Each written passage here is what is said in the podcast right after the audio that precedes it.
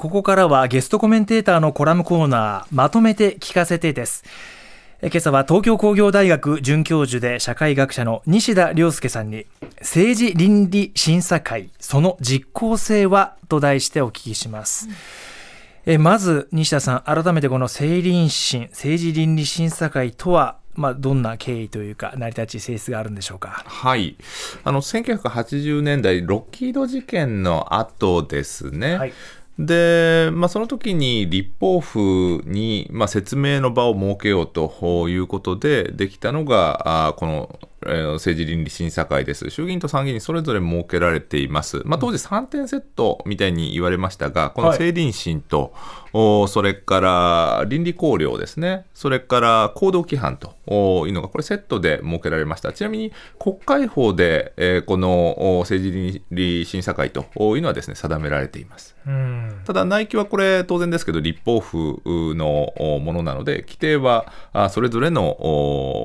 議員でですね、衆議院と参議院それぞれに、えー、まあ、規定が設けられている、まあ、ほとんど同じ内容になってますね。うん、これまでに9回ですか、開催されているんですね。うん、そうだと思います、うん、で、おそらく参議院での開催はないと記憶してますので、えー、開催されたのはいずれも衆議院じゃないかと思います、うん、で今回は開催されれば初めてということになるわけですよね。参議院で開催されれば初めてですね。はい、はい、でこれ、えー、今回大きな今話題になっているのが、えー、公開でやるのか非公開でやるのか、はい、ということなんですが。でこれはですね規定を読めばどうかというと原則傍聴は認めないと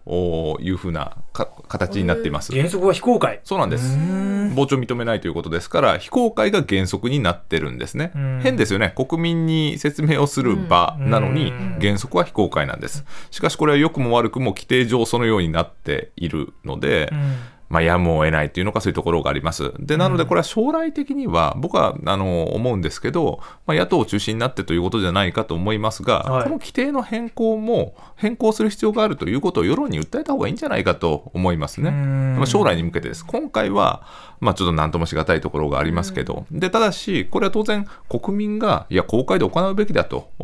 いうふうに主張することは何ら問題がありませんし、それから規定にもですね議員の申し出があればあ公開で行うこともできると、でこの公開にもですねいろんな形がありえて、はい、国会議員にだけえー、傍聴を認めるような場合もあれば、あ過去におそらく一度だけじゃないかと思いますが、あマスコミあ、一度だけじゃないですね、マスコミに向けて公開を行ったこともあります。あの田中真紀子さんですか、出席されたあの映像ありましたよね、そうです。あれはご本人が、えーと、公開にするっていうことを意思を示したからってことなんですかね？はあ。これ出席も2ですし、2だらけなんですよ。そうなんですね。はい。でしかもあの証人喚問という仕組みも国会には設けられてるんですが、えー、そこでは宣誓を行うので、まあ嘘ついちゃいけないんですよね、うん、嘘をつくと偽証罪に問われることがある、しかし、政倫審にはないんですよ、なので記憶にございませんとか、あそうした答弁が連発連発されることもですねよく知られています結局だからもう今まで通りっていうねことにもうなりそうだっていうことなんですね。で今回そうなるんじゃないかということを懸念しています。えー、あの51人まあ対象と言われている中で。えー、今のところ出席者がまあちらほら増えていたりして5人だろう6人だろうっていう数名ですよね。はいで、これ、まあど、まあ、実際にやるとなると、全員ってなったら、まあ、時間にももちろん限りがあるし、いつまでやるんだっていうことにも、まあ、声も一部で上がってますけど、その辺はどう思いますか？この51人という数字は、うん、まあ、交渉のきっかけを作るという点だと思いますね。つまり野党の側はやはり高めのボールを投げて、うん、まあ、落としどころを探って、ているというところが出発点だったんだと思います。まあ、それから全員出てきてもですね、いいんじゃないかと思いますけどね。ただ、おそらく今回の政治と金の問題というのは派閥単位ですね。この派閥というのはですね、政治資金規正法上、その他の政治団体にま区分されているので、はい、まあ、それなりにこう、なんていうのかな、しっかり法人格を持っている団体で、まあ、そこが組織的に関わっているかどうかというところも、もまあ、懸念の一つですから、実は派閥の幹部が出てきて、きっちりと説明するということで事足りるんじゃないかという気もしますが、まあ、多くの証言があった方が例えばあそことあそこは矛盾してるなとか。そうですよ、ね、あそういうことがあり得るので、まあ、たくさん出てきた方がいいんじゃないかと思いますけどね。とにかく言い方変えれば出たくないっていうことだと思いますけど、ね、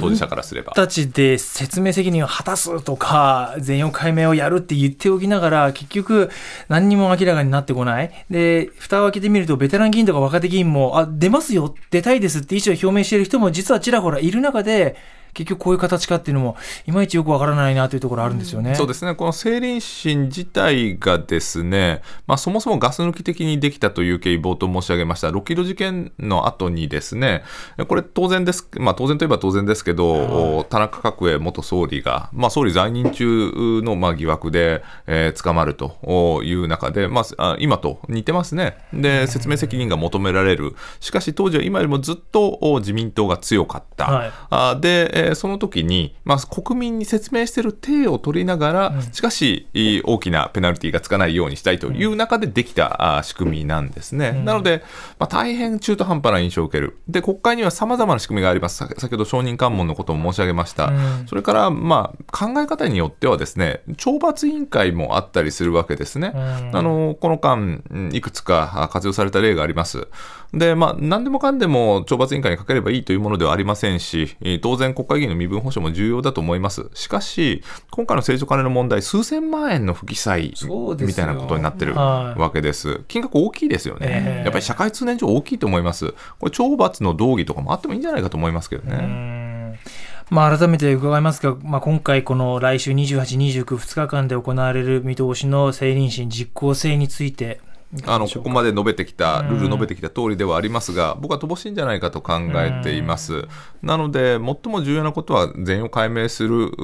まあ、ただ全容解明は実はもうほとんど困難極まるんじゃないかと考えています。つまり起訴にも至らなかったわけですね。検察が立証困難だと、まあ、考えた、後半、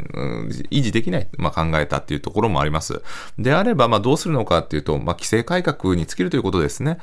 まあ、あの過去の例を見てもですね、えー、政治改革大綱とかか見ても自主的ルールでは守られなくなってしまう時間が経つと忘れてしまうわけですね。そうですよねなので政治資金規正法の改正につなげていく規制強化一択だと考えます。うんそれもね三十数年前にやったことをまた繰り返しているような気もしてなんかモヤモヤが消えないどころか、そうですね。もう高まる一方な感じなんですよね。自主的ルールはだめだということです。やはり法律でしっかり歯止めをかけていく。これが大事じゃないかと思います。はいえー、今朝は西田さんに政治倫理審査会その実効性はと題してお聞きしました。今日のゲストコメンテーター東京工業大学准教授で社会学者の西田亮介さんとはここでお別れです。西田さんありがとうございました。ありがとうございました。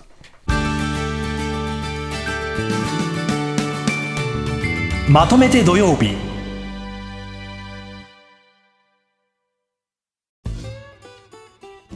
毎週月曜から木曜朝8時30分からお送りしているパンサー向井のフラット向井さん不在の木曜日を担当するヤーレンズのデイジュンの之介とどうも落合博満です。違います。奈良原正樹です。各週木曜日はヤーレンズのフラット。